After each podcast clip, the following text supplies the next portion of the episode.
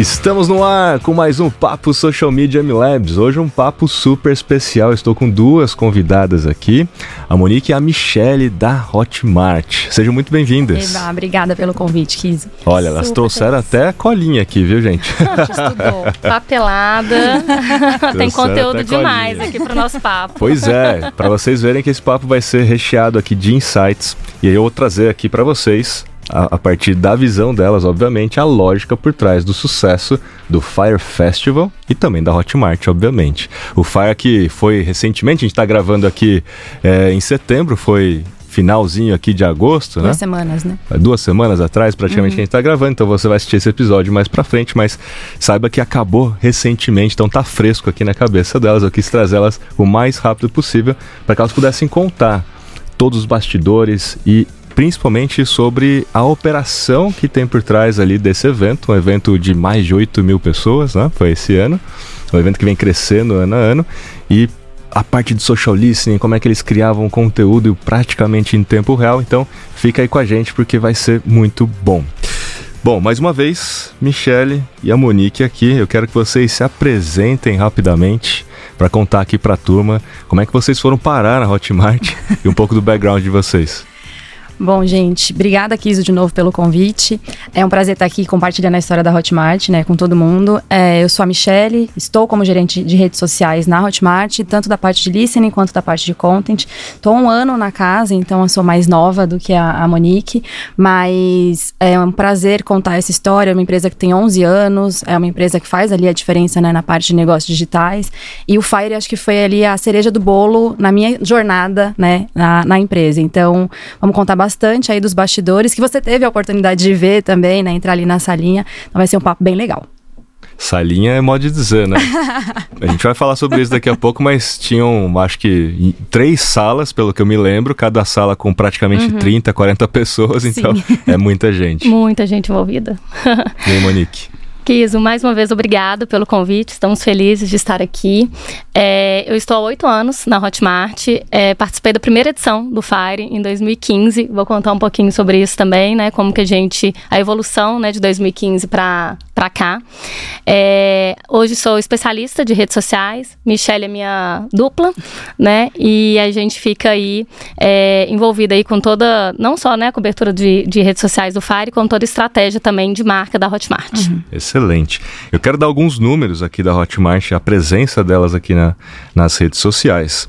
A gente está falando de um, de um perfil que tem múltiplos perfis, na verdade. Um perfil que está já presente em outros países. Então, tem a uhum. própria Hotmart aqui no, no Brasil, com mais de um milhão de seguidores, um milhão e cem, porque cada Cada, cada número conta, conta, cada seguidor uhum. conta.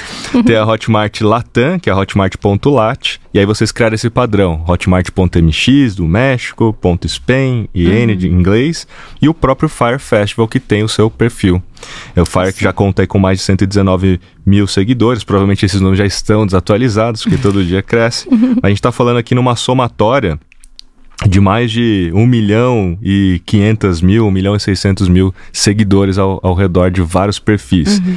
E a própria hashtag da Hotmart. É uma das hashtags mais citadas, inclusive fora dos eventos e fora de tudo, porque as pessoas querem aproveitar um pouco do, hum, da, onda. da onda e do alcance da Hotmart, com mais de 3 milhões e 600 publicações, né? 600 mil publicações. Mas não é só no Instagram, TikTok também, a gente já tem ali a Hotmart presente. Depois eu quero que você me conte quando que vocês começaram essa presença no TikTok. Sempre é uma dúvida de todo mundo, né? Uhum. Será que dá para estar no TikTok ou não dá?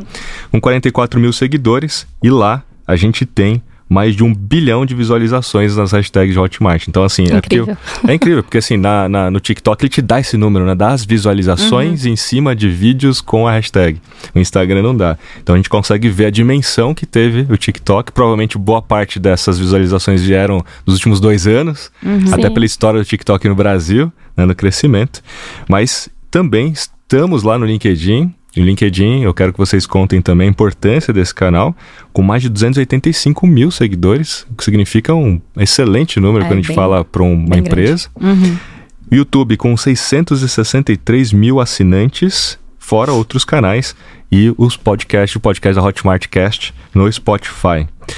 E eu quero que vocês contem um pouco pra gente, né? A, a dimensão, pra turma entender, assim, a dimensão da Hotmart e a dimensão do próprio Fire. Para que a galera entenda o porquê que são case realmente de sucesso. É, acho que para começar a gente pode contar um pouco da história, né, da Hotmart. Então, a Hotmart é uma empresa que tem 11 anos, foi fundada pelo JP, né, e pelo Bicalho. É, é uma empresa hoje que está presente globalmente, então a gente tem é, escritórios Colômbia, México, Amsterdã, Madrid, a gente opera em mais de 188 países, tem mais de 560 mil produtos cadastrados. É, um em cada cinco brasileiros já comprou algum produto. Eu espero que vocês que estejam aí vendo a gente também já tenham, façam parte desse número. É Mas é uma empresa que a gente é, pode se colocar nesse segmento como um líder ali do negócio digital, né? A gente realmente é uma, um ecossistema em que a gente possibilita que as pessoas vendam os seus produtos, seja ele um e-book, seja ele uma live, seja ele é, um podcast, né? Então, acho que é uma empresa que a gente possibilita muito que essas pessoas que criam conteúdo consigam rentabilizar esses conteúdos. Eu acho que a criação de conteúdo, ela já vem acontecendo há muito tempo, de uma forma muito focada no public post, e acho que a Hotmart, ao longo dessa jornada, está transformando esse public post numa carreira e num negócio. Então as pessoas passaram, né, por meio desse ecossistema, a conseguir viver de forma independente. Então acho que é um pouco da nossa missão levar isso para as redes sociais e contar, seja no Brasil, internacional, é, mas fazer com que mais pessoas conheçam, que mais pessoas se interessem, que mais pessoas possam viver de suas paixões, né, como a gente fala, porque e, acho que e por isso até que vocês citam que vocês estão na Creator Economy. Exato. Que, que os seus infoprodutores, na verdade, são creators por conta dessa, desse contexto que você está dando. Muita gente só ganha dinheiro sendo influenciador, fazendo public post, mas a transição natural que aconteça é se tornarem creators, começarem a viver da monetização do seu uhum. conteúdo, né? Sim, e ainda é uma coisa que as pessoas é, acho que estão começando a valorizar mais, entender isso realmente como negócio. Acho que até o fato, quando você fala creator economy, né, traz um peso ali. Mas há 11 anos a Hotmart já faz isso, né? Então acho que agora está ficando um pouco mais.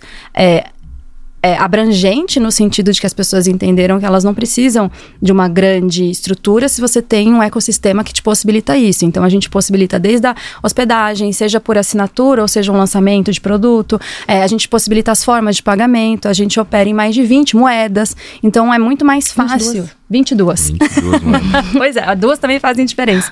Então é muito mais fácil você ter um parceiro que te ajude a fazer isso para você conseguir focar na produção do seu conteúdo mesmo, né? Porque uhum. imagina uma pessoa só ter que lidar com tudo isso, realmente às vezes é meio frustrante. Então, estamos aqui para ajudar todo mundo. Muito bom. E a Hotmart, assim, é um ícone brasileiro quando a gente fala de empresa de tecnologia, quando a gente uhum. fala de unicórnios no mundo, startup é uma, é, startup, a Hotmart é uma delas. Uhum. Hoje o valuation da Hotmart, o último valuation da rodada que vocês fizeram, sabe me dizer quanto que foi? Nossa, você me pegou. Esse é um número que. Que geralmente o unicórnio é o que vale mais de um bilhão de dólares, mas eu sei que já passaram desse número há muito tempo. Sim. Eu acho que essa parte aqui a gente podia. eu não sei te dizer, Kiso, realmente, assim, porque. É mais de um bilhão, mas. É, é mas é mais de um bilhão. Acho que é. o fato objetivo é esse. É um unicórnio brasileiro, é uma empresa de tecnologia super reconhecida e que vale mais de um bilhão. E Monique, e o Fire? Qual Aí, é a dimensão uma... do Fire? Há uma correção aqui, o tempo está passando tão rápido, a gente está falando de 11 anos de Hotmart, já são 12. Ah, é, a gente já, já tá em setembro, a empresa Fez já tá aniversário tá em abril, mas realmente a gente passa tão rápido assim que a gente fica congelado ali ah. nos números, né? E igual né, o que eles comentou dos números das redes sociais, né? Vai aumentando é ali, quando assistirem já são outros números. É... E o Fire, a evolução, né, que eu comentei aí em 2015, eu entrei na Hotmart um mês antes da primeira edição. Então, era um evento para mil pessoas. É, de lá para cá cresceu oito vezes. Então agora, né, estamos falando aí de um evento para oito mil pessoas e contando. É, e o legal é que não só o Fire evoluiu, a Hotmart evoluiu, né? É, as próprias redes sociais, né? As próprias ferramentas também que nos apoiam, né? Nas análises de dados e monitoramento evoluíram demais, né? Isso faz com que a gente seja muito mais estratégico, que a gente seja mais criativo também, dá margem para criatividade, para uma criação de conteúdo mais relevante. Uhum. É, então acho que o que a gente tem para contar aí, né? Considerando aí a estratégia de cobertura, tem, tem muito a ver com isso aí, com essa evolução. E aí, aproveitando o gancho, né, que eu quis até trouxe, a gente está falando da empresa global, né, brasileira, global, é, e dos números aí da Hotmart, como que a gente começou também os canais globais, é, a gente foi sentindo, né, a necessidade, porque a gente tinha um perfil ali em português, mas ao mesmo tempo tinha muito hispanohablante querendo falar com a gente, e aí também tinha ali americanos, enfim, então a gente começou a ter um, um perfil com português, inglês espanhol. E eles começaram a pedir, a gente começou a, a, a monitorar e eles começaram a falar, por favor, faz um canal hispanohablante. Nem era ali, tipo, ah, Latam aqui, ou pro México, pro México, pra Espanha. Então a gente criou em espanhol. Primeiro fomos para o idioma espanhol. A partir de então, a gente sentiu a necessidade de quebrar. Então, a gente viu a necessidade dos mercados, mercados totalmente diferentes, né? Distintos mesmo. Então, a gente quebrou, foi pro. Criou o arroba é, da Espanha, que depois seguiu também pro, pro Latam. E depois a gente se, sentiu a necessidade de ter para o público mexicano. Então, isso foi tudo também acompanhamento, né? É, percepção mesmo, ali escutando mesmo os seguidores, a audiência, para a gente entender a melhor estratégia, né, para produção de conteúdo ali dos canais. É, e aí, quando veio o do o Fire, a gente criou desde a primeira edição, então realmente foi uma decisão ali da gente, de fato, ali, né, separar os canais, apesar do que, né, a Hotmart é bem parceira ali, ela é anfitriã do evento, então ela tá ali sempre falando do evento também, mas ela tem outras editorias, né, a cumprir. E aí, o TikTok, com base, inclusive, né, nessa, nesse número surpreendente de visualizações, a gente começou a acompanhar e falou assim, precisamos estar no TikTok. Não tem como, estão falando por nós, temos temos que estar lá para falar da Vocês gente. Vocês já estavam lá, não oficialmente. Exatamente. Então a gente falou, precisamos entrar e realmente, muitos não, né, tipo, como começar, o que que vai engajar, o que que tem a ver ali com o público, é um público diferente ali do que, né, tá acostumado. E mas a gente falou, vamos testar. Bora para uma primeira versão do planejamento. E a gente já não, não sei quantas versões já que a gente já teve de né, idas e vindas. Olha, isso aqui não funcionou, isso aqui está funcionando. Então, enfim, aí vai né, muito numa análise até semanal aí de acompanhamento dos resultados. E é incrível o poder da ferramenta também, né? O tanto que tem Eu conteúdo esse é um vídeo ponto ali. bem legal, assim, da gente discutir rapidamente que o TikTok ele tem uma dinâmica diferente. Uhum. A, a, ele não foi construído sobre, sobre a teoria dos grafos, que é a teoria matemática das redes sociais, no qual o LinkedIn, o Facebook e o Instagram é, foram construídos. O que e significa... Nem sobre cronologia também, né? Esse é um ponto muito legal, porque assim, lá nessas outras plataformas, você depende do autor e das conexões do autor para a entrega do conteúdo. Uhum. Então você tem que ter seguidores para ter entrega. Uhum. Se você não tiver seguidores no Instagram, provavelmente a sua entrega será perto de zero. E no TikTok não, vocês nem estavam presentes no TikTok, apesar disso vocês já tinham mais de um bilhão de visualizações em vídeos com a hashtag. Uhum. E mesmo que vocês estivessem presentes, não necessariamente vocês precisam de seguidores para ter alcance. Um vídeo é, que interessa já essas pessoas que publicaram com a hashtag Hotmart, provavelmente um vídeo apareceria para essas pessoas. E a partir daquele consumo, elas conseguiriam ver mais e mais conteúdos da Hotmart sem segui-la. E essa é a dinâmica lá. Então lá não depende tanto do autor e suas conexões, depende muito do conteúdo em si. Uhum. Porque a inteligência artificial mapeia tudo que tem dentro desse conteúdo e começa a distribuir para aquelas pessoas que interessam pelo conteúdo. E aí o ponto que eu trago aqui sempre de reflexão é em função dessa dinâmica, em função até do comportamento do consumidor, usando cada vez mais o TikTok para expor a sua opinião sobre um produto, sobre um serviço, o tal do UGC, né, o User Generated Content, que é um fenômeno muito maior até no TikTok do que em outras plataformas, a presença digital de uma marca não depende mais dela mesma criar o seu perfil. A gente percebe isso nesse, nessa quantidade de visualizações. Vocês já estavam lá presentes através da visão das pessoas. Não, e se você compara com o tamanho de base, né? 44 mil seguidores no TikTok, se você olha para o nosso perfil no Instagram, é nada, né? 44 mil é muito pouco, mas se você olha a visualização do conteúdo, você vê que realmente tem um engajamento ali que é muito nativo, né? As pessoas estão ali de fato consumindo. Então, e esse por... é o fenômeno, né? Exato. Você fala um bilhão de visualizações, para ser mais preciso aqui, a gente está falando de 1.1 bi de visualizações com conteúdos com a hashtag Hotmart. Então, uhum. assim, é muito legal. Esse já é um recado aqui pra turma, assim, você está presente lá, mesmo sem a sua vontade. Uhum. Obviamente que se você aproveitar esse movimento, você pode impulsionar isso, exponencializar essa, esse tipo de resultado. Eu acho que a ideia aqui da gente falar sobre esse assunto é muito importante. Mas eu quero entrar aqui nas perguntas, e aí eu vou bombardear vocês de perguntas.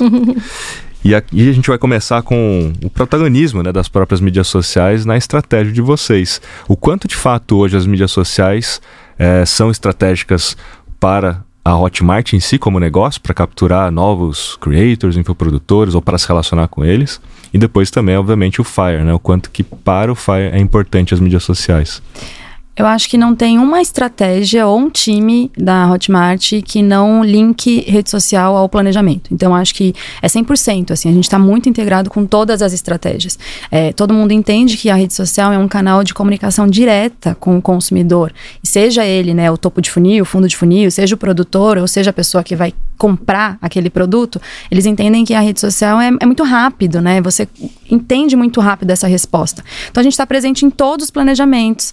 É, a gente é um time muito querido nesse sentido, né? Porque eles entendem que desejado. Gente, desejado. Eles entendem que a gente ajuda muito a comunicar.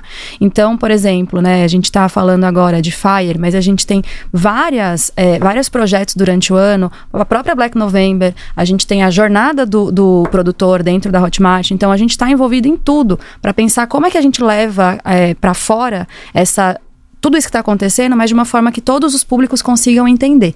Então, acho que é muito importante a pessoa, é, independente do tamanho da empresa, independente do nicho, ela considerar a rede social como parte do planejamento. Porque eu acho que a rede social não tem que chegar por último, né? Não é você desovar ali alguma coisa que já está pronto, é você pensar como aquilo entra desde o começo. E acho que é o que a gente já faz, e faz bem, assim, nesse sentido, né? A gente não aproveita tudo que vem, a gente pensa junto com os times. Acho que a diferença aí, até de outras empresas pelas quais quais eu já passei é muito nesse sentido, Legal. sabe? Não é usar apenas como um Não. canal de comunicação, e sim como um canal estratégico uhum. para construção de valor ou para geração de leads. Uhum. E hoje vocês têm essa operação de mídias sociais para essas duas frentes, para captação de leads e, obviamente, também para engajamento com, é, é, e interação com o público. Como sim. é que funciona essa divisão aí dentro do time? Quer falar? Sim, a gente, inclusive, é bem parceiro do time ali de aquisição, né? Que não só usa a nossa casa, a gente brinca que a casa das redes sociais é nossa, né? O arroba é de social media, do time de social media, mas a gente empresta ali para os times, né? De interface e aquisição, é, com toda a estratégia ali, né? De, de captação mesmo de leads, para que seja para sign-up, que seja para venda de ingresso e tudo mais. A gente está bem é, sincronizado, até porque respinga em listening, né? Então a gente tem que muito andar mesmo juntos ali. É, já aconteceu, inclusive, do time de mídia ser, no início de Hotmart, né? Ele foi absorvido pelo time de social. Quando foi crescendo, na, o time de mídia nasceu em social. E aí, né, foi crescendo. Pensei que uma equipe de marketing com cinco, hoje temos mais de 150 pessoas no time de marketing. Então, é. É, mas foi importante, inclusive, ter nascido ali junto para a gente criar essa sinergia, né? Porque eu acho que é muita dor aí das marcas e tudo mais de como andar mesmo. É, é, em sinergia aí com as equipes. Então a gente tem essa, né, esse alinhamento aí com o time de aquisição, junto com o time de branding, que, também que a gente fica bem colado ali pra gente Sim. com relação à construção de marca. E acho que um exemplo bom também é o TikTok, voltando, né, na pauta, porque a gente pensa muito com o time de aquisição. Porque até o próprio anúncio no TikTok, ele não é um anúncio comum. Ele tem que ser um anúncio pensado numa produção de conteúdo. Então a gente faz muito a quatro mãos, até nesse sentido, assim, sabe? Qual que é o canal, onde vai entrar, o que, que eu quero daquele canal então tem muito uma inteligência ali para a gente entender como absorver melhor a expertise de cada time e aproveitar melhor o canal. Então a gente fala muito em conjunto assim com as áreas e tem muita reunião semanal, a gente tem muito alinhamento, é muito pensado desde o começo mesmo. E, e na experiência de vocês, o call to action dentro do orgânico funciona? Por exemplo, ah, link na bio, ou que funciona mais é um link no stories, ou de fato é a mídia paga feita pelo social ou o time de aquisição junto com o social uma campanha com mídia paga que é aparece apenas para o público-alvo, os tais dark posts, né, que não aparecem no seu feed orgânico, mas aparece para o público. Hoje, na opinião de vocês, na experiência de vocês, o que tem funcionado mais? Todos funcionam desde que tenha ali uma narrativa, um storytelling envolvente, né? Então, assim, uma publicação por publicar ali algo muito raso, superficial, não vai ter né, link na bio que aguente ali, que, que, que segure ali, né, é, é, esse indicar né? audiência. Eu acho que a, a, estratégia ela tem que ser sempre pensada 360, né? Então, assim, até porque a, a gente sabe que por carreira, tempo de casa, a gente sabe que mexer com rede social e você não fazer nenhum investimento em mídia, vai ser muito difícil o orgânico decolar. Então, acho que a gente tem que ter as duas coisas andando em paralelo. É, o link na bio a gente usa muito para descoberta. Então, assim, a gente entende ali que quantos cliques teve no link da bio é muito, quantas pessoas estão chegando no nosso perfil, então quantas pessoas a gente está alcançando. Acho que é uma métrica muito interessante, né? A gente brinca que a gente tem as nossas metas principais e os nossos KPIs próprios. Então, assim, a descoberta é pra gente um KPI próprio, porque a gente fala, nossa, muita gente tá chegando e a gente sabe que demora entre você descobrir a marca, você entender, até você fazer a conversão. Então, hoje a nossa estratégia é muito pensada, mas é, em como eu quero que essa pessoa fique aqui dentro do perfil até ela chegar e lançar um produto. A gente sabe que não é fácil, né? A gente uhum. sabe que não é rápido, não é igual uma loja que você clica ali e compra o produto. Você tem que entender todo o processo, toda a jornada. Então, assim, ah, esse conteúdo vai ser link na bio porque eu quero levar ela para um podcast e ela vai entender mais sobre como fazer um conteúdo. Ah, esse aqui a gente precisa realmente fazer um dark post porque eu quero pegar um público que já está mais aquecido e que já pode realmente vender. Então, assim, depende muito dos objetivos objetivos, mas a gente trabalha com todos e a gente entende que a junção da mídia paga com o orgânico é fundamental, porque a própria plataforma ela não vai te deixar crescer e a gente sabe, a gente, todo mundo sabe, né, que é muito difícil você crescer um perfil de forma orgânica, é, não, não tem como hoje em dia, até porque as próprias empresas precisam ganhar dinheiro de alguma forma também, né? É, o orgânico ele tem seu mérito quando você consegue criar um conteúdo que viraliza, que né? Que viraliza, mas assim, a viralização também é uma armadilha, pode uhum. ser que uhum. viraliza pelos motivos errados, aí você traz um monte de gente que não tem nada a ver Exato. com o negócio. Mas assim, que quando você tem essa frequência e consistência de entrega de valor através de conteúdo e você cresce a partir deste conteúdo orgânico, invariavelmente esse é o seguidor de maior qualidade. Uhum. Esse é o seguidor que tende, inclusive, a converter mais uhum. e, e, engajar mais. Vai defender a marca. Vai né? defender mais. Quando a gente traz a, a, mídia paga, porque a mídia paga, na maioria das vezes, você vai, dependendo do objetivo, né? Você vai optar por reconhecimento de marca como objetivo de campanha, o que, ele, uhum. o que faz com que ele entregue aquela mídia para mais pessoas que só olham e não engajam e não os, converso, os que convertem, né? uhum. né? Por isso que tem os diferentes objetivos de mídia nas campanhas, Sim. ele vai entregar para diferentes pessoas. E eu sempre recomendo, se você quiser crescer de fato o seu perfil usando mídia paga, o ideal mesmo é você optar por us, usar o Meta Ads, criar uma campanha com objetivo de engajamento. Uhum. Vai sair mais caro? Vai. Só que as pessoas que essa campanha vai atingir são as pessoas que engajam, são as pessoas que vão interagir. Aí quando você faz um próximo post orgânico, você tende a ter engajamento. Quando você faz uma campanha por reconhecimento de marca ou por tráfego, que é aquele botão impulsionar, inclusive, ele, ele usa o objetivo de tráfego automaticamente. Uhum. Então ele vai alcançar pessoas que só clicam, só visitam, uhum. só olham. Faz e aí você faz um próximo post, há uma probabilidade mais baixa desses novos seguidores engajarem no próximo uhum. post. E esse é um, é um ponto a se pensar, porque muita gente já, é, já discutiu isso nas, nas minhas mídias sociais, muita gente fala, não, mas eu consigo crescer através do, do botão. Não estou discutindo se você vai conseguir crescer ou não. O fato é o que acontece depois. Uhum. Então você pode até crescer em número de seguidores, mas você vai ver que a sua né? taxa de engajamento ela vai ficando mais baixa. E não por acaso. Dá para manter ela? Dá, se você fazer pelo objetivo de engajamento. Então o CPM, que é o custo por mil impressões, vai ser um pouco mais caro, mas é, é interessante refletir sobre esse assunto. Você citou sobre os indicadores. Quais são os principais indicadores que hoje vocês observam e, e, com qual frequência vocês observam as, os números? Ou se é só um relatório no final do mês? Como é que vocês fazem dia a dia? Nossa, muito relatório, né, chefe?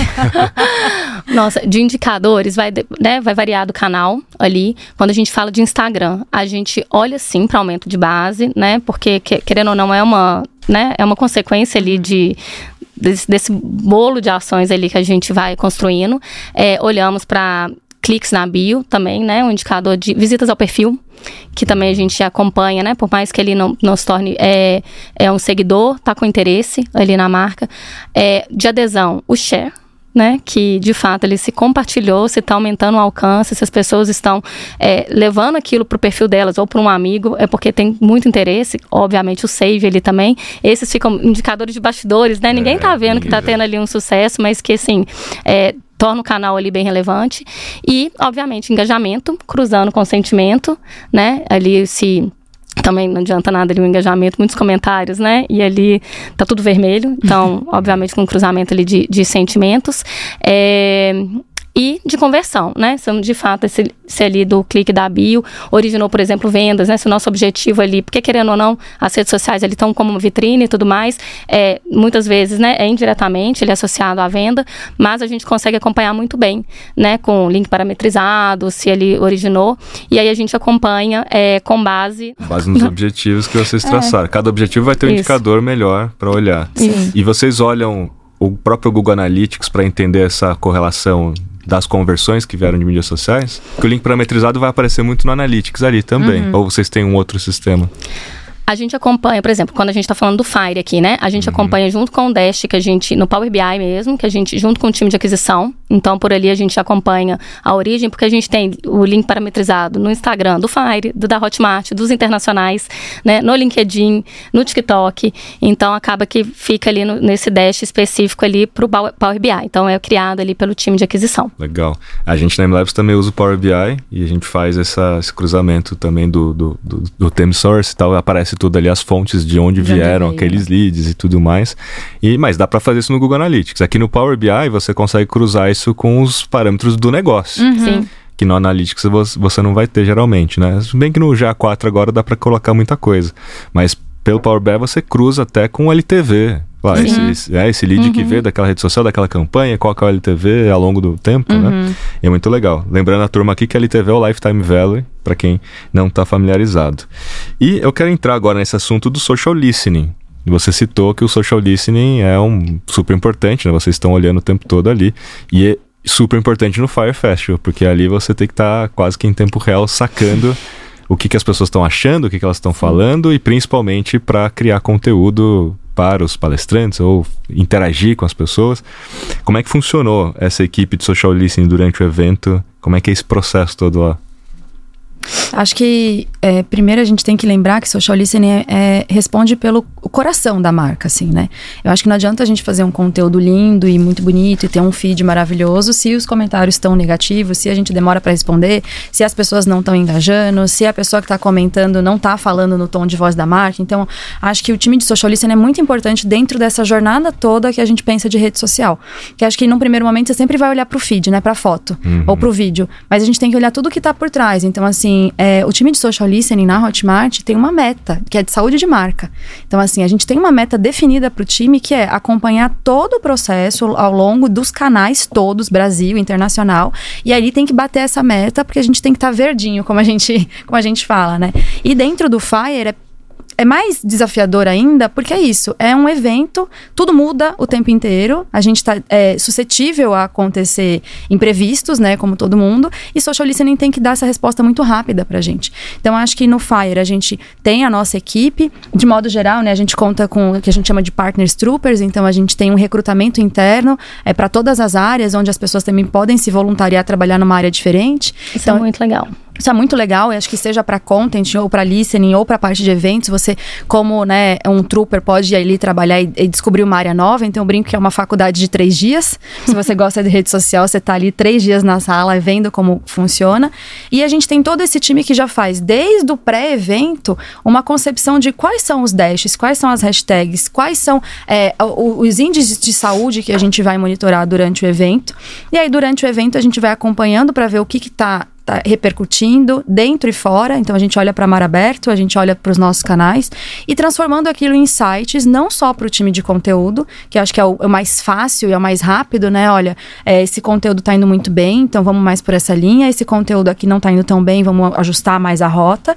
Mas também para o time de eventos, mas também para o time de aquisição. Então a gente é realmente escutar o que as pessoas estão falando. Isso engloba palestrante, público que está no evento, é, o público que não foi ao evento, então que se a gente conseguiu gerar FOMO, que eu brinco que também é um indicador nosso, Sim. geramos FOMO, então a meta tá batendo, sabe? A pessoa queria estar tá aqui.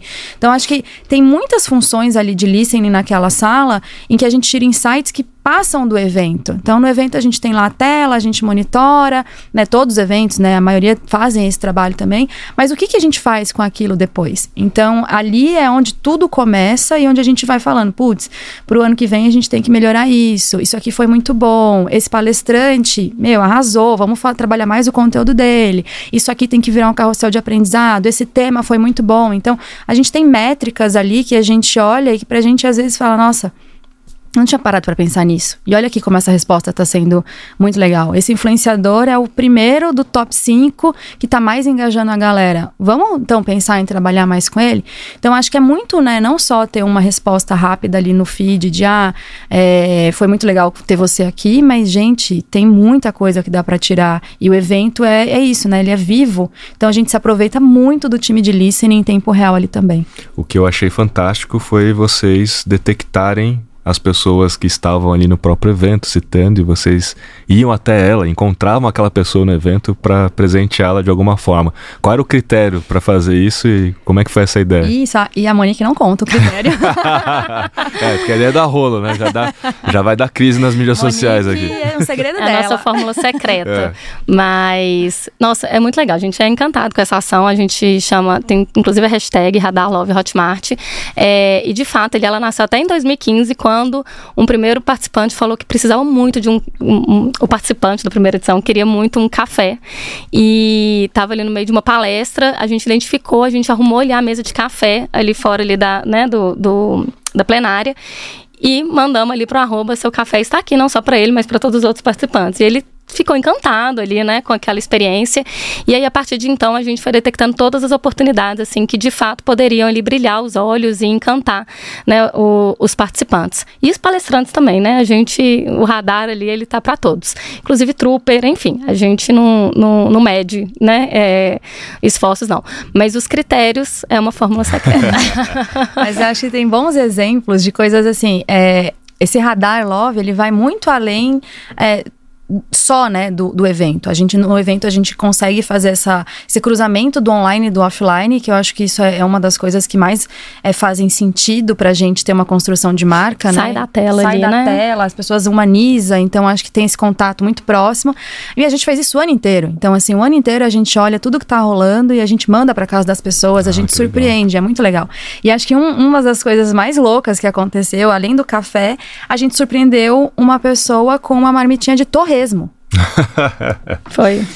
Ele mandou pro JP, né, que é o É. CEO da Hotmart, ele abre uma caixinha de perguntas dias antes do Fire e perguntou o que você gostaria de ver, é, o que você acha que não pode faltar no Fire, algo assim. Aí ele respondeu, torresmo. E aí a gente providenciou mesmo aquela marmitinha bonitinha, né, de inox, É. é, e encomendamos o torresmo e ficamos dois dias, inclusive, mandando mensagem para ele, você, onde você está, querendo ali já marcar o encontro, e foi super surpreendido ali mesmo, ele não esperava por essa. E o Radar Love é isso, ele não só ali, ele foi além dos canais proprietários, né? Foi ali pro Instagram do JP e tudo mais que a gente ali detectou uma oportunidade. Agora ferrou, né? Porque a turma que tá vendo a gente aqui no próximo vai começar já a fazer pedidos pra você. Gente, não é delivery, tá? Só vale lembrar. Mas Poxa. eu acho que é, uma coisa que a gente fez esse ano, que foi muito legal também, é que esse ano, além de surpreender as pessoas com os mimos que a gente tem, Que são, inclusive, personalizados para perso- essa é. ação, né? É, não é uma coisa que você encontra na Hotmart Store. É uma coisa que é pensada realmente para ser um objeto de desejo. Mas esse ano, além do objeto de Não se desejo, compra. não se compra. A gente presenteou algumas pessoas com ingresso para a edição de 2024. É, isso tem valor. Muito. E esse tem valor, inclusive, financeiro também. Né? Esse se compra. Esse, esse se compra, mas é, pensa na emoção da pessoa. E teve uma menina que a gente presenteou que era o dia do aniversário dela, a gente não sabia. Nossa. Então, assim, ela tava nas nuvens. Isso que é muito legal, de você não esperar que aquilo vai acontecer, mas de você saber. Isso tudo acontece por listening. Então, assim, a gente entende ali, tem gente que tem tatuagem, tem gente que faz a unha. Então, assim, são vários Tênis exemplos. personalizado. Tem os uh, tênis personalizado, tem gente que adesiva carro. Então você vê que tudo que a gente faz como empresa chega nisso, né? Tipo, gerar todo esse desejo. Então é muito legal você encontrar uma pessoa ali que ela nem tá esperando que ela vai receber, seja um ingresso, um torresmo, uma caneca, e ela ficar completamente surpreendida que ela foi notada. Quando você tem, né, um perfil de muitas Animal. pessoas, é muito difícil isso É, acontecer. e isso aí é uma das melhores estratégias para você fomentar os brand lovers, né? Uhum. Então, uma pessoa que foi escutada faz com que outras comecem a entender que a marca, puxa, essa marca escuta as pessoas. Uhum. E se eu fizer também, então eu também serei escutado. Então você aumenta o número do, de pessoas do exército peer-to-peer Uhum. como estratégia, né? Você tem ali um exército peer-to-peer que vai defender vocês, inclusive, se acontecer qualquer coisa no evento. Exato. Puxa, ah, escorregou ali, tem um negócio sujo ali, mas as pessoas vão amenizar porque Exato. todas elas entendem que vocês estão de olho e tal, né? Foi um bom. Foi um bom exemplo aí dos embaixadores, porque já aconteceu da gente reverter também. No Twitter, a gente identificou uma vez um, um cliente que ele estava insatisfeito com algumas questões e tudo mais, e a gente identificou ali bem rápido. A gente passou para o suporte e a partir disso a gente fez inclusive um vídeo personalizado. Isso foi bem, foi um, love, é, um, né, uma ação love para o virtual. Mas a gente fez um vídeo personalizado, divulgamos ele para ele. O, o, produto dele era até de parkour, então foi algo personalizado com, em relação ao nicho dele. E ele ficou encantado. Ele falou: vocês podem participar de todas as premiações. Na época a gente estava participando de alguma votação. Ele falou: Vocês podem participar de qualquer uma. Eu, vocês podem sempre contar com o meu voto e tudo mais. Então teve casos de reverter. E tem isso, né? Muitas vezes não precisa de levar pro offline de fato, né? Receber um mime e tudo mais. Muitas vezes ali uma atenção mesmo na resposta, em, em, em, em solucionar o problema, mesmo que a gente não trabalhe as nossas redes sociais como saque, né? A gente de fato direciona para o suporte e tudo mais. As nossas redes sociais é para criar relacionamento. Então, esse é o nosso Legal. papel ali, né? Legal. É de gerar esses laços. Então, a gente acaba. Uma, uma resposta personalizada, até mesmo quando a gente fixa um comentário, a gente já recebeu print. Meu comentário foi fixado pela Hotmart. quando a gente escutado, né? reposta, né? exato, quando a gente reposta, meu, meu, meu, minha marcação foi repostada pela Hotmart, pelo Fire. Então, e há um critério ali de repost e tudo mais. Então a pessoa, uhum, né, se sente, sente muito mais vista, prestigiada. Né? Assim, é, é, muita gente tem dúvidas. Como é que eu faço para gerar o GC? Como é que eu faço para incentivar o tal do GC? Porque a gente já está aqui martelando, inclusive, nos nossos episódios, a importância que tem o GC. E através do social listening, quando você escuta a pessoa e mostra que ela foi reconhecida e mostra que ela tem importância, isso gera um GC, uhum. muito espontâneo. Ou é o print do comentário, ou ela vai lá e faz um conteúdo, né, falando bem de vocês, pode reverter um cenário negativo em positivo. E, e esses são os mais fortes, inclusive, né? Quando você reverte, a pessoa vira muito mais fã. Uhum. Porque geralmente quem está reclamando com, com algum tipo de razão é porque é alguém que gosta da marca. Sim. Né? A, a, maioria das vezes, quando alguém nem reclama, ela já não tem tanta consideração pela marca. Quando a pessoa está reclamando, é porque ela é muitas vezes um brand lover, mas que está ali ressentido uhum. por alguma experiência ruim, né? Então reverter é muito bom. E é uma das melhores formas e mais genuínas formas de criar o GC. Isso é muito legal. E esse, esse lance de criar conteúdo em tempo real também faz parte desse contexto que a gente está falando. Porque já não faz. É, é, é, vocês falaram de 2015, né? Quando vocês começaram essa estratégia, inclusive. Mas já faz muito tempo que, até no passado, quando o Twitter era a bola da vez, né? A gente via muitas marcas que ficavam ali atenadas no social listening. Ah, a pessoa pediu tal coisa, a pessoa falou tal coisa, ia lá e mandava para casa dela e aquilo virava case até de cane, né? de, uhum. de ganhar prêmio em cane. E eu vejo que isso se perdeu ao longo do tempo. Primeiro que o Twitter deu uma que, caída. Ele próprio se perdeu, né? O próprio Twitter se perdeu. Mas até a, até a importância do social listening, Sim. eu vi que se perdeu também. Eu, e, e, talvez não é que se perdeu, é que muita gente nova entrou nesse mercado, como e social media, e que nunca fez um trabalho de social listening, uhum. que nunca teve contato com a ferramenta e nunca pensou nisso. E não talvez não dá a devida importância porque não teve a experiência. Então vale a pena aqui reforçar para a turma que isso é muito importante, né? principalmente para a criação de conteúdo em tempo real. Quando a gente fala de trends é social listening também, não é? Sim. E para vocês, como é que funciona essa criação de conteúdo em tempo real? Principalmente assim, o palestrante está no palco, falou tal coisa. Como é que vocês fizeram essa mágica de em poucos minutos ter um conteúdo muito legal nas mídias sociais? Foi uma mágica mesmo. Porque é, a gente pensou nesse planejamento com muita antecedência. Então, assim, a gente. O, o Fire não, não acaba para social media, né? Nem para a empresa. A gente continua o tempo inteiro fomentando, aquecendo, ouvindo as pessoas e já planejando esse conteúdo always on para que quando a gente chegue no evento, a gente tenha um planejamento ali. Mas foi uma estrutura gigantesca, né? Nossa, é, a gente fica até difícil até por onde começar. Mas, de fato, meses antes, né, de planejamento, é, e como que, porque realmente eles são três dias de evento, né, e com muita ali, muitas reuniões, muitos alinhamentos.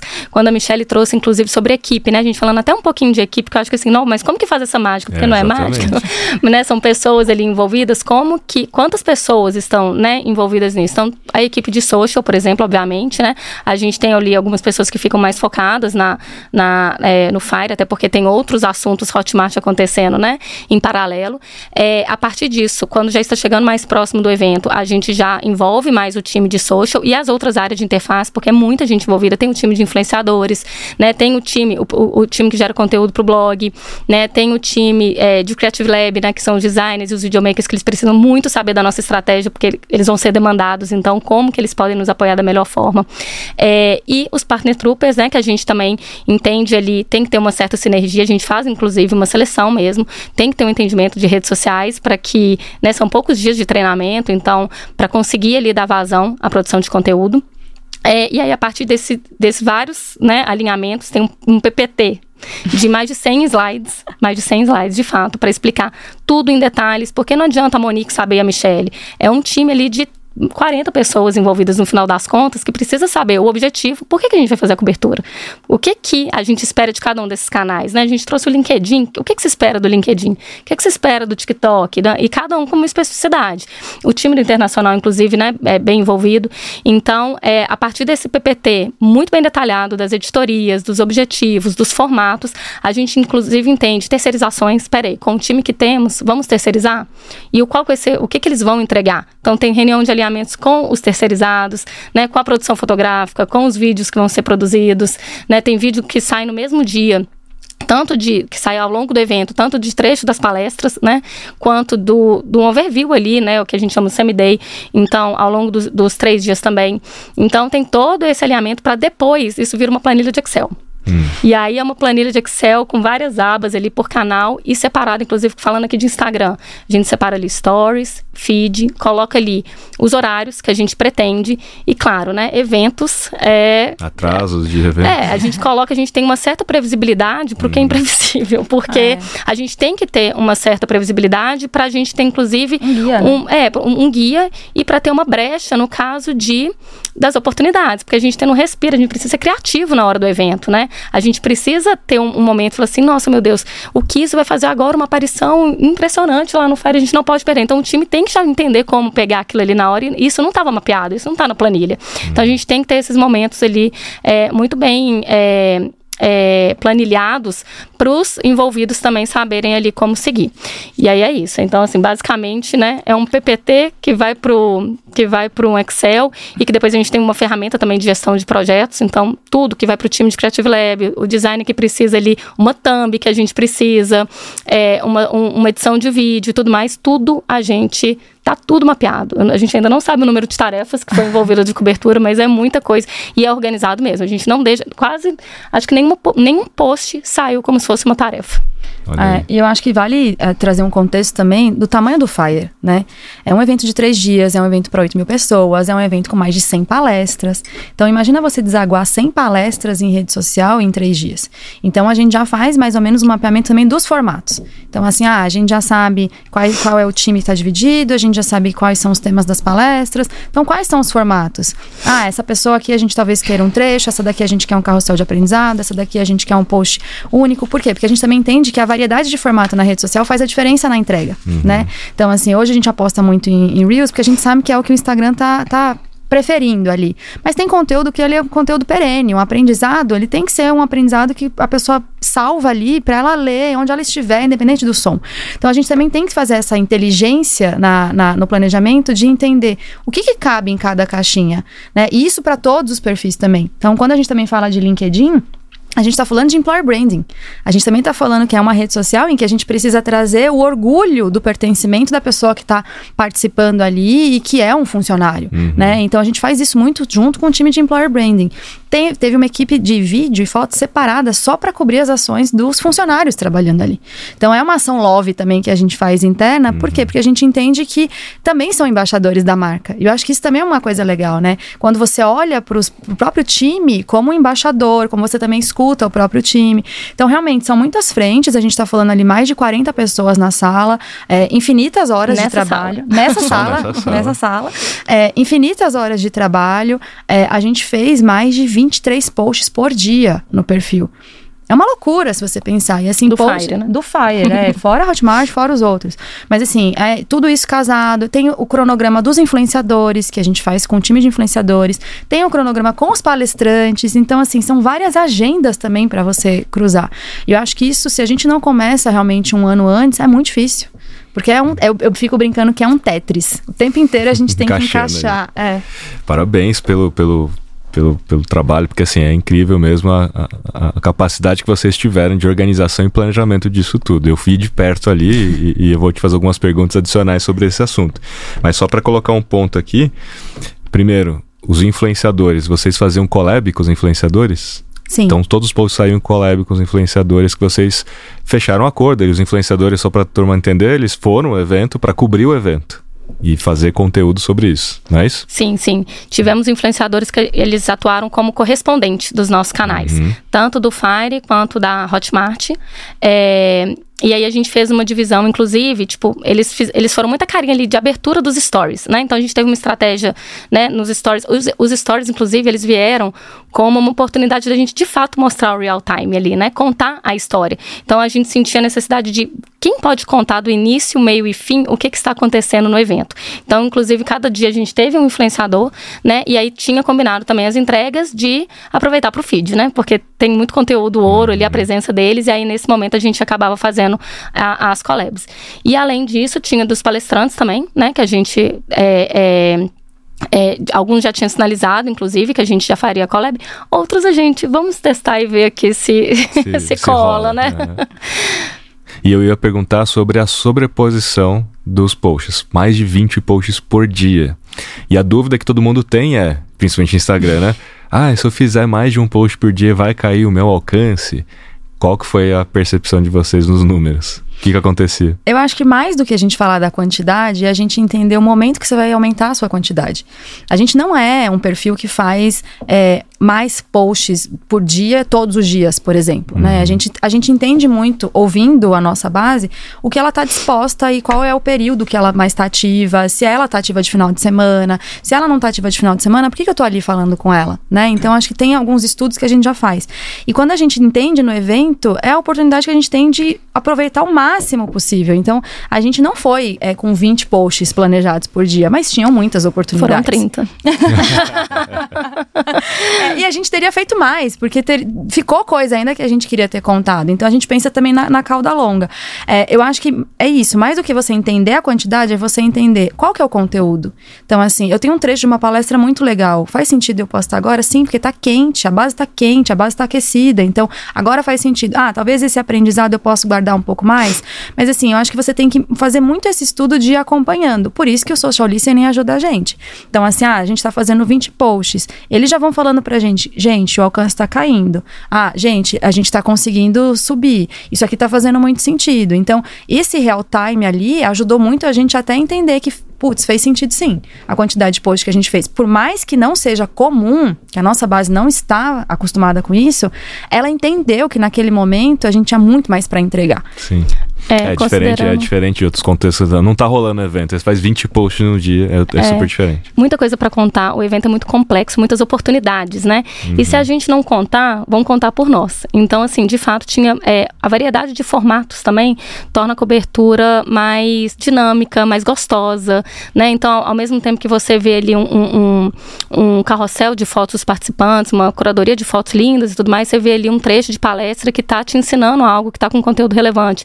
E ao mesmo tempo você está vendo ali um pôr do sol lindo, maravilhoso, uma foto específica que a gente coloca, até essa, esse exemplo do pôr do sol é legal para a gente, é, da definição do que, que a gente quer colocar no, no, momento exato. Então a gente recebe a foto do pôr do sol e a gente publica ela no horário do pôr do sol mesmo. Para dar realmente essa sensação do real time. Obviamente, aí entra, por exemplo, as palestras, né? Quanto tempo depois a gente vai divulgar um carrossel, uma citação ou um trecho de uma palestra? Aí vai, vai diferente, né? Vai de acordo com cada um dos formatos. E a gente tinha uma. Dessa vez a gente é, você esteve lá também, né, vendo a operação, que foi na outra sala, que a gente uhum. chamou até de sala de concentração, que era o pessoal que estava acompanhando as palestras ali nos palcos, mas elas não estavam ali tendo que transcrever as palestras, né? E tipo, nossa, não posso perder uma vírgula, não posso nem levantar um pouco para respirar, porque é, é, né? Porque é conteúdo o tempo inteiro, né? Palestras simultâneas, então como que, como que é, é essa pessoa poderia ser estratégica ali para gente? Então esse ano a gente conseguiu é, otimizar os esforços mesmo das pessoas que estavam produzindo conteúdo das palestras, usando uma ferramenta que chama Reshape, que inclusive é investida da Hotmart, que ela nos apoiou demais. Como que acontecia? É, a gente recebia ao final da palestra palestra o áudio. É, o ideal é receber no final mesmo, porque aí chega né, a transcrição bem completa. Uhum. E aí, com base em, em, alguns minutos, a gente já recebia a transcrição, depois de né, subir ali o áudio. E além de ter a transcrição, aí obviamente, né, tem ajustes, aí ele às vezes entende o nome do palestrante, né, é, tá escrito ali errado, a gente tem que ajustar. Mas com base nisso, depois do filtro humano, a gente passa por uma inteligência artificial que a gente pode setar ali, por exemplo, quero uma situação, uma situação, a uma citação do Kiso.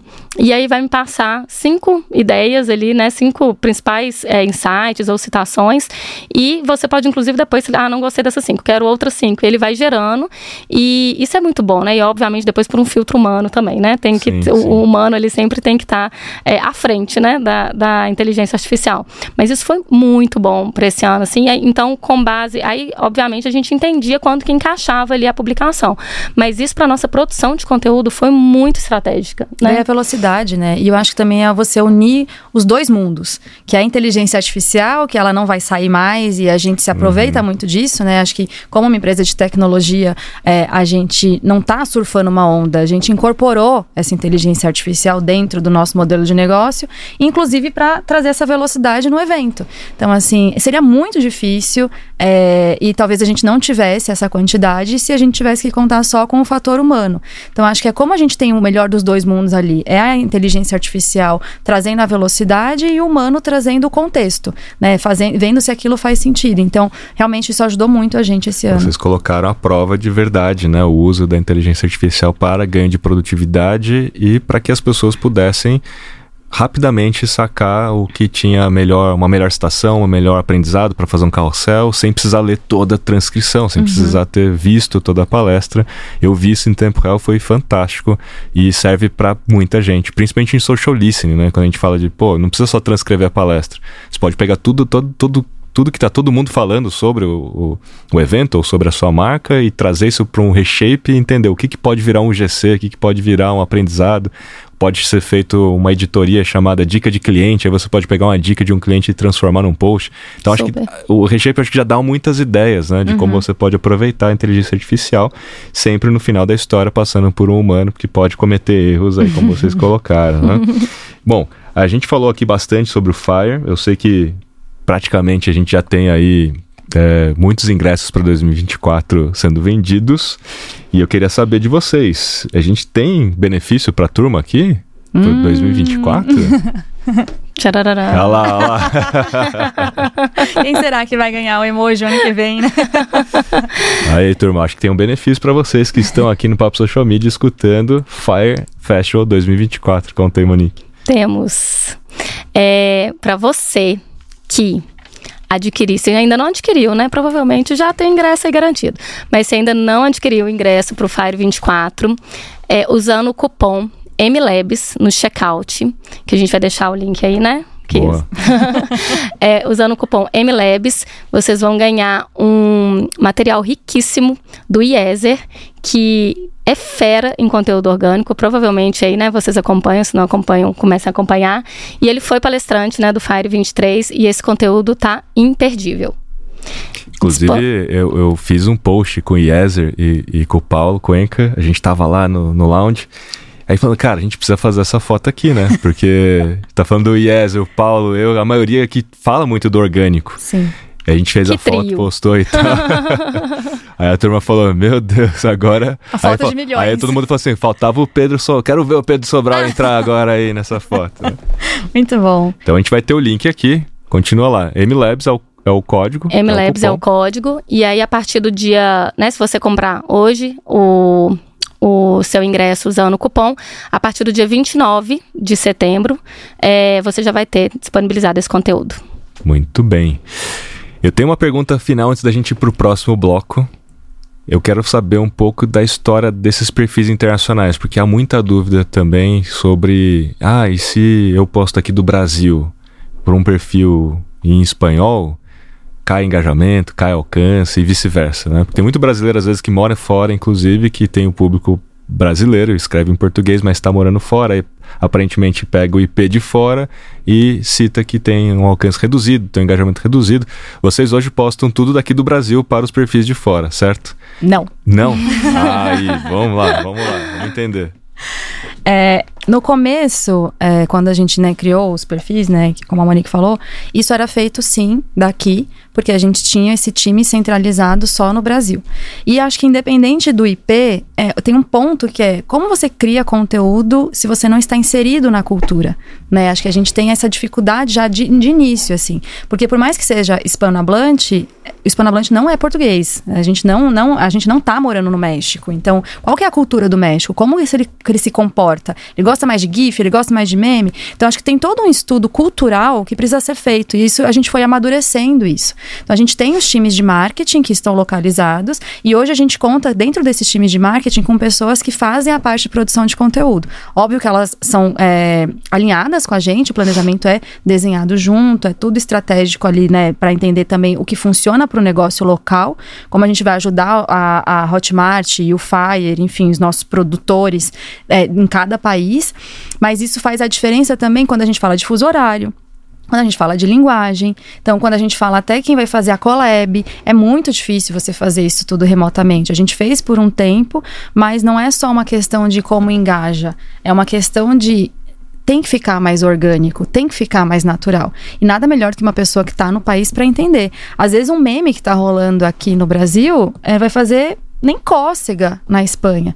E os mercados são muito diferentes, né? O mercado europeu, ele é um mercado um pouco mais tradicional nesse sentido do, da creator economy. Já o mercado da América Latina é muito mais parecido com a gente, é um público mais arrojado, é um público mais disposto a investir. E acho que também entra em uma questão é, socioeconômica, né? Que a gente tem uma diferença ali. Então, isso faz muita diferença. Não é só criar o conteúdo, mas é entender a cultura e o momento uhum. do lugar para é relacionamento de né? consumo não é também, é traduzir. Né? A gente não faz a tradução. Eu acho que esse é um ponto principal, uhum. assim, sabe? Já foi. É, e para começar começo, foi. Né, no começo é, foi. Você isso. sentiu na pele ali que o alcance era baixo. Nossa! Né? e o, é porque exatamente até, inclusive, o comportamento. Quando a gente fala ali da Espanha, a gente já percebeu que o comportamento de engajamento, não quer dizer que eles ali não estão consumindo conteúdo que não está provando, mas eles não vão curtir, eles não vão comentar.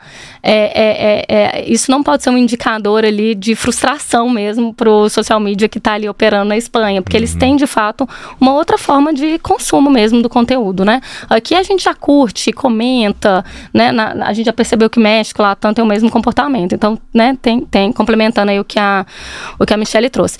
E aí, obviamente, né, a gente impulsiona os conteúdos ali, né, segmentado uhum. para até quando a gente fala ali é, é, Latam, quando a gente fala México e tudo mais, tem até as cidades que são específicas onde a gente quer que é mais estratégico, assim como no Brasil, né? Então, por, na Espanha, a mesma coisa. Então, assim, vai muito do momento de mercado mesmo, pra gente também, é, o, o, impulsionamento ali, quando a gente traz mais pra gente, né? Sem, sem olhar muito ali pra aquisição, mas o impulsionamento, que seja para views, para engajamento, ele tem que ser, ele tem que é, é, estar coerente ali com o momento de mercado mesmo, com o que a gente espera. Muito bom. E acho que tem o fator que é também como esses países é, usam rede social, né? Independente do negócio, de ser Hotmart, o comportamento é muito diferente. É, o espanhol, de modo geral, ele não é uma pessoa aficionada pelo Instagram. Então, acho que até várias pesquisas mostram isso, né? Como o brasileiro é dependente de rede social, de WhatsApp. E, e o, o, espanhol não é, o europeu não é. A América Latina já está um pouco mais próxima. Então, isso são dados que a gente também usa na hora de entender ali o que, que a gente vai fazer. Então, talvez para para a Espanha, eu realmente não. Se eu fizer 20 posts no dia, o espanhol vai me largar. Mas para América Latina, ele tá ansioso, ele quer ter esse, esse conteúdo. Então, listening também atua internacional, e aí o listening é, é aqui mesmo, daqui que a gente faz, a gente consegue ter esse monitoramento, mas também com muitas reuniões com os times para a gente entendendo ali o que está acontecendo no offline que a gente não tá pescando, sabe? Muito bem. Eu quero entrar agora no nosso último bloco. Geralmente a gente faz esse bloco como mitos ou verdades, mas hoje eu quero fazer uma outra brincadeira aqui com vocês. tipo, passa ou responde, ou passa ou repassa, né? Passa. Ou passa ou responde. Ovo passas. Né? É. então eu vou fazer aqui a pergunta e caso alguém fale assim, hum, eu acho que eu não vou responder essa não. Vocês podem passar e aí vai cair no meu colo aqui, eu vou ter que responder. Não me joguem no, na é fogueira. Verdade, não me joguem na fogueira, eu já peço aqui de antemão. Começando aqui o seguinte, ó, primeira afirmação. Real-time marketing só é eficaz em grandes eventos? Não. Não. Até porque a gente trouxe aí, né, no, no, histórico aí, que quando a gente fala de um evento menor, que já foi inclusive o Fire, ele foi super eficiente, né? Ele funcionou. É óbvio que com recursos e num período, né, totalmente é, diferente aí do que a gente tem hoje, mas é possível, né, é, fazer para seja qual for Sim. o tamanho ali do evento. E né? eu acho que é até mais fácil Sim, fazer, inclusive, complexo. se for um negócio pequeno. Pode reduzir os é. posts. É que muita gente pensa assim: ah, eu tenho um negócio pequeno, eu tenho poucas citações nas mídias sociais, ninguém fala da minha marca, e, e será que fazer social listening faz sentido? Bom, obviamente que se ninguém cita a sua marca, talvez com, é, pagar uma ferramenta só para monitorar a marca não faz sentido, mas você pode usar o social listening para monitorar outras palavras, uhum. que são oportunidades para você vender mais. Então, vou dar um exemplo, sei lá, uma empresa de intercâmbio. Ela pode monitorar a palavra intercâmbio e pegar todo mundo que está falando, ah, fulano, por onde mesmo a sua irmã fez inter intercâmbio e você, de alguma maneira, detectar ali uma oportunidade de entrar naquela conversa, principalmente se for no, no X, né? né? Ou Twitter, uhum. ou de criação de conteúdo. Você entender o que está sendo falado mais sobre aquele assunto, porque aí o social listening, você marcando e você vai ver o, a nuvem de palavras, de repente você detecta uma oportunidade uhum. de falar sobre um assunto que você nem estava falando. Então o social listening ele te ajuda em outros aspectos, não só monitorar a própria marca. E para um pequeno negócio vale a pena que você deu um exemplo aí que me fez lembrar. Ai, dá até uma nostalgia, né? Você comentou que parou-se de ter isso. Uhum. E eu lembro quando. Deve ter sido 2017, no Twitter, eu comentei assim: ai, que vontade de tomar um açaí do Açaí. Não vou falar o arroba aqui, não, para não fazer a publi gratuita. Mas aí, em seguida, me mandou e falou assim: igual a esse, Monique, eles de fato ali nesse, nesse lugar ali, eles tinham um mural de fotos dos dos clientes e tinha uma foto de eu tomando açaí. Eu era uma, uma cliente, assídua ali e tudo é. mais, mas assim. E mandou a minha foto, igual a esse, Monique, você acabou de ganhar. Eu falei, oh, Uai, de fato ali, olha só, uma pequena empresa Sim. ali, né, a oportunidade, e é inclusive a minha do coração, assim, né, eu, quando eu penso em sair, eu penso neles. É isso, é, é, a experiência de marca, ela é tão memorável quanto qualquer propaganda. Então, qualquer negócio pode pagar, fazer propaganda, fazer o que for, mas essa experiência você não esquece mais, uhum. e é muito mais barato do que uma propaganda, Sim. concorda? Mandar um açaí oh. para Monique é muito mais barato do que ficar lá fazendo um monte Exato. de propaganda. Muito bem, próximo. É necessário responder instantaneamente para ser eficaz quando a gente fala de real time ou de social listening? Responde pra gente, Passa. tá Queremos louco, saber hein? a sua opinião. Bom, é claro que para ser mais eficaz instantaneamente, mas é muito difícil você fazer isso quando você tem muita gente, no caso de um evento é, tem uma janela de tempo. Então, existe uma expectativa do brasileiro em ser respondido nas mídias sociais. Quando a gente olha essa, essa estatística, a gente está falando aí de cinco minutos, é a grande maioria hoje. Espero ser respondido em até cinco minutos. Até no mesmo período, ainda é tranquilo no ponto de vista da experiência. Me uhum. escutaram, me viram, me responderam. Passou disso, começa a inverter essa polarização da, do sentimento. Começa a falar assim, não me viram, não me responderam, ou me responderam só no dia seguinte, aí em vez de ser positivo, começa a ser mais negativo do que positivo. É um desafio. Né? Quando a gente está falando de volume, é um desafio, mas ao mesmo tempo vocês resolveram esse desafio recrutando os troopers, uhum. sabendo do volume. Então, Sim. eu acho que se você entra nesse jogo e quer fazer real-time marketing, tem que ter no mínimo assim, esse pensamento de planejamento. Uhum. Agora, um, isso para um evento. Agora, no dia a dia, né, para um negócio e tal, você não tem como dimensionar, a não sei que você entre numa crise e o volume vai ser grande. Aí você uhum. tem que uhum. recrutar da mesma forma os troopers. Então, tem essa expectativa, o quanto mais você atender essa expectativa, mais positiva e memorável vai ser a sua experiência. E aí, responde bem? Respondeu. Respondeu. Só não, não vi uma necessidade aí de ser igual ao WhatsApp, né? Porque o WhatsApp é, é resposta WhatsApp. instantânea. WhatsApp é Perguntou é hoje, já quer a é, resposta. A expectativa é um minuto. Nesse caso, a brasileira, a expectativa brasileira é, é por isso que a gente é até um minuto. Ah, eu confesso que é a minha também. Né? Porque é. a gente não consegue esperar mais de um minuto para receber uma resposta. Mas aí a gente está falando de real-time marketing, não de atendimento ao cliente. Exato. Esquece o WhatsApp por enquanto é. aqui. Né? Vamos lá. Real-time marketing apenas para grandes marcas e com grandes orçamentos? Acho que não, e acho que a história do açaí que a Monique é, contou é verdade. prova, né? É, e, e assim, né? Não precisa de grandes orçamentos, até porque você pode minimamente colocar ali um Google Alerts para você receber o, quase que em Sim, tempo real uma notificação.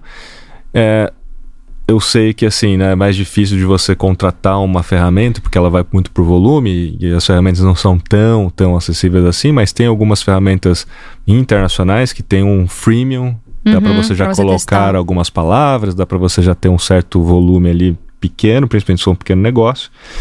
E tem também as restrições das próprias plataformas, nem todas elas permitem você monitorar palavras ou termos citados fora do seu perfil oficial. Uhum.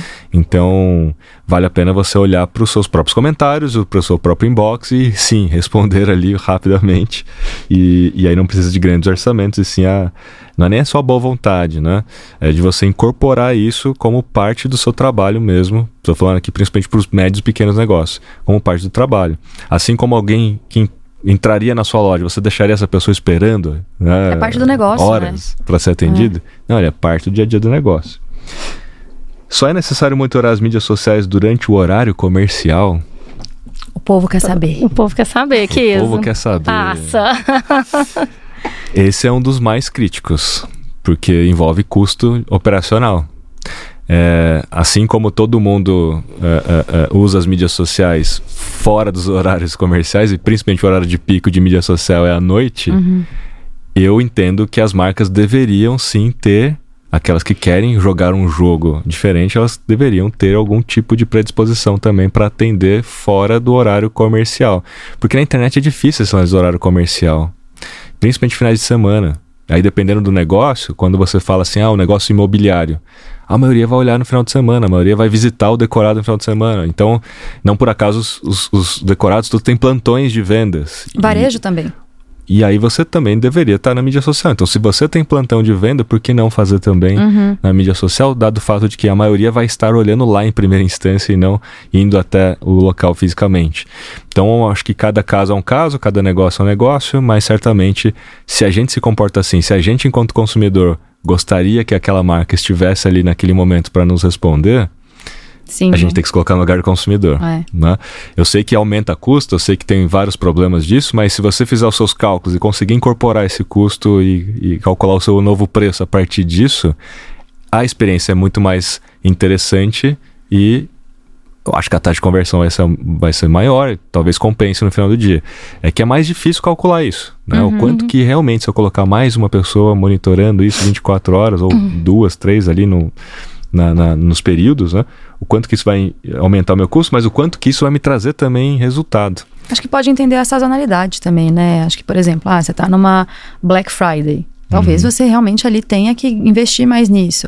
Mas talvez num período de, menor, de entre safra, de acordo com o seu negócio, talvez você possa é, não ter. Então, acho que isso vai muito também do, do seu modelo de negócio, do período que você mais vende, ou o período que você mais quer converter, né? Acho que para um evento, sim, faz sentido a gente não trabalhar com horário comercial. Até porque a internet é always on, né? Qual que é o horário comercial? Principalmente a gente falando que a gente trabalha com internacional. Qual que é o nosso horário é, comercial, é, né? Tá. É. E foi uma decisão até nossa, e né, a gente pode mudar a qualquer momento, mas de não ter publicações nos finais de semana. Primeiro, porque a gente, em vários dos testes que a gente fez, não teve um resultado resultado orgânico é muito bom, surpreendente. E também porque quando você publica, a partir do momento que você publica, parece que você está ali. Uhum. Então, o que está ali, ali você tem que estar acompanhando. E você tem que interagir. Então, se você está on, né, tem que de fato estar on. Não Exato. adianta agendar. O agendamento ali, né, é, pode trazer esse esse essa percepção essa, necess... né? é, tá essa percepção até o né? agendamento tem que ser ali estratégico com base no que você consegue oferecer sim é, né? o que é diferente para um perfil de um creator de um influenciador que está ali no perfil dele mesmo e aí o stories tá rolando no final de semana inteiro né? é. vamos ver real time marketing é arriscado e pode ser e pode facilmente dar errado sim e aí, teve algum problema? já, não precisa Sim. contar, mas já rolou alguma coisa, estresse assim? Sem planejamento, já vai dar errado. Você não se fala assim, ah, deixa a vida me levar, vai dar errado. E realmente você tem que ter um planejamento ali nem é mínimo, né? É médio para máximo. Bom, para máximo. É, e o que, que já aconteceu, por exemplo?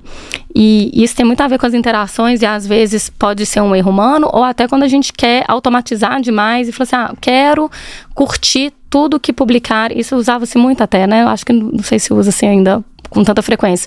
Mas quero curtir tudo que tiver com a hashtag Fire2015. Estou lá em 2015 ainda, tá? Uhum. É, e aí, de fato, quando tinha um tweet que era assim, é, Fire 2015, que sacada matadora. Parecia, poderia ser de um participante, poderia não ser. E tinha uma pessoa que estava nos apoiando que ela já estava quase retweetando. E eu falei, vamos entrar nesse link. Que link é esse, né? Porque é uma foto que ela publicou daqui, temos que ver o que é isso antes de retweetar.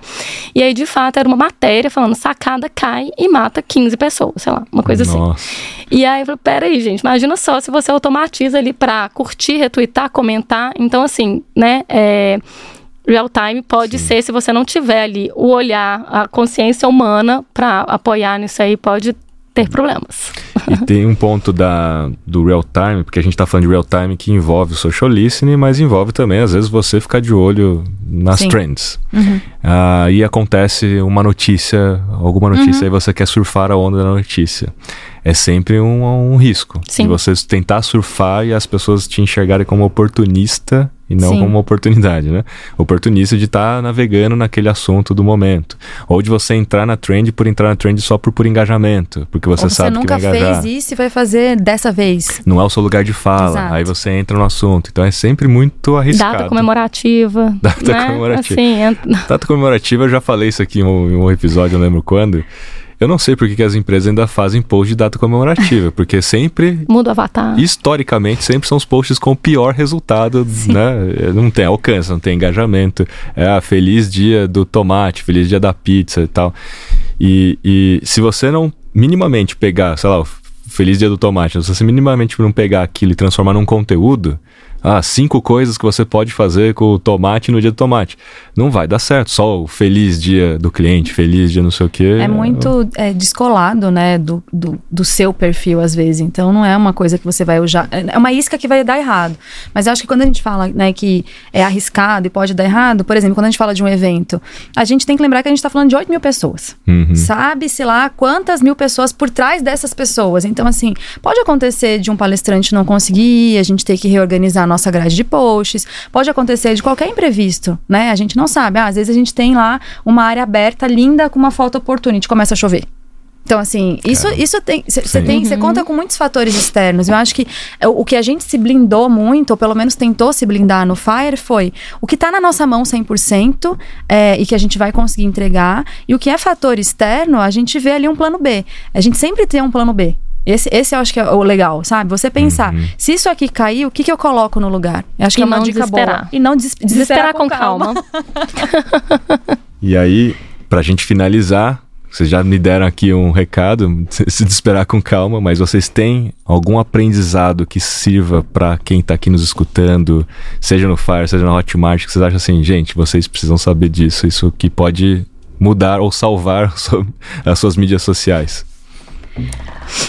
Eu acho que a gente tem muitos aprendizados. A gente poderia listar aí, acho que sete dicas, uma para cada evento, uma para cada ano. Mas eu acho que o principal é realmente é você se planejar e você ter sempre um plano B. Acho que é o quanto mais você conseguir treinar a sua equipe. Eu acho que isso também é um, um, um diferencial, porque assim todo mundo já faz aquilo, mas tem a pressão do evento. Então, acho que quando você lida com evento, você está lidando com, com uma pressão psicológica também, uhum. porque a pessoa fica mais estressada, né? Ela está saindo ali da zona de conforto. Então, acho que uma dica é o quanto você também traz essa, essa calma para o ambiente. Acho que uma, uma das coisas mais legais da nossa salinha, né, que carinhosamente chamando, era o clima. A gente estava trabalhando ali horas a fio, mas estava todo mundo se divertindo de alguma forma. Tinha gente que entrava na salinha para tomar um café com a gente. Uhum. Então, assim, eu acho que você se preparar na parte técnica, mas você também se preparar na parte comportamental, isso vai fazer muita diferença. Porque você deixa o time mais é, confiante, sabe? Eu acho que lidar com 40 pessoas e pessoas que nem estavam no nosso dia a dia ali é, é um desafio enorme. Foi uma das lições que eu acho que todo ano a gente aprende, porque todo ano muda. E eu acho que é uma das principais dicas, é você tentar fazer esse equilíbrio do qual que é a capacidade técnica que eu preciso e qual que é a capacidade comportamental que esse time tem que ter para essa cobertura deslanchar. Excelente. Se pudesse resumir isso, é se você quer um seguidor engajado, tem uma equipe engajada. Olha é. aí, bela frase, hein? Vai sair recorte, hein? um, um ponto da lição que você trouxe do treinamento, que eu queria enfatizar isso para a turma, principalmente em gestão de crises. a gente não está falando de gestão de crise, mas o treinamento me, me recordou isso, porque se você não simula, se você não treina o time para determinadas situações, quando elas acontecem, todo mundo bate cabeça e uhum. fica aquele desespero, etc. Quanto mais você treina, mais tranquilo o time fica no Sim. momento que aquilo acontecer. E aí, no, num evento como, como o FAR, numa dimensão que foi, treinar realmente é essencial para todo mundo não ficar ali assim desesperado para aquilo que estava acontecendo, porque a pressão realmente é muito forte. E sim, eu entrei lá e causei um pouquinho. Quando a gente foi lá.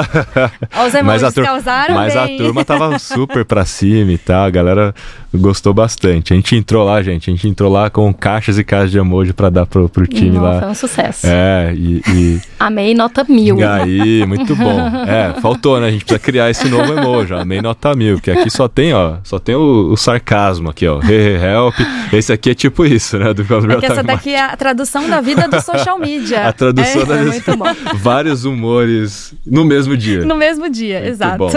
Ah, e tem o fato que tinha um on fire. Não Exatamente. só os ingressos esgotaram do VIP durante o Fire, como Bem o emoji lembrado, on fire. Bem lembrado, a gente criou uma versão exclusiva do on, do, do on fire. Então, uma versão exclusiva do Fire que a gente vai mostrar aqui em breve, porque a Monique falou que vai mandar pra gente. Olha só, a gente criou um negócio, ela vai mandar pra gente porque esgotou. Tem que ter aqui. Vocês e a gente não lembrou, a gente não lembrou de reservar um para nós mesmo pro time.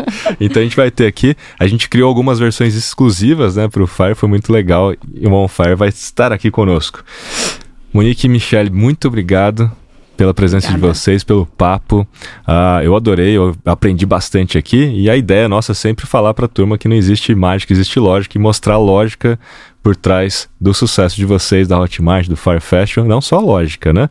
O suor, estratégia, a estratégia, criatividade, a força de vontade, né? e o time todo lá engajado e tudo como vocês falaram. Parabéns, fico super feliz que vocês estão aqui com a gente e fiquem de olho nas mídias sociais, arroba Fire Festival. Oficial. Oficial. Oficial. Com dois Fs. Com dois Official. Official com dois Fs. É isso mesmo?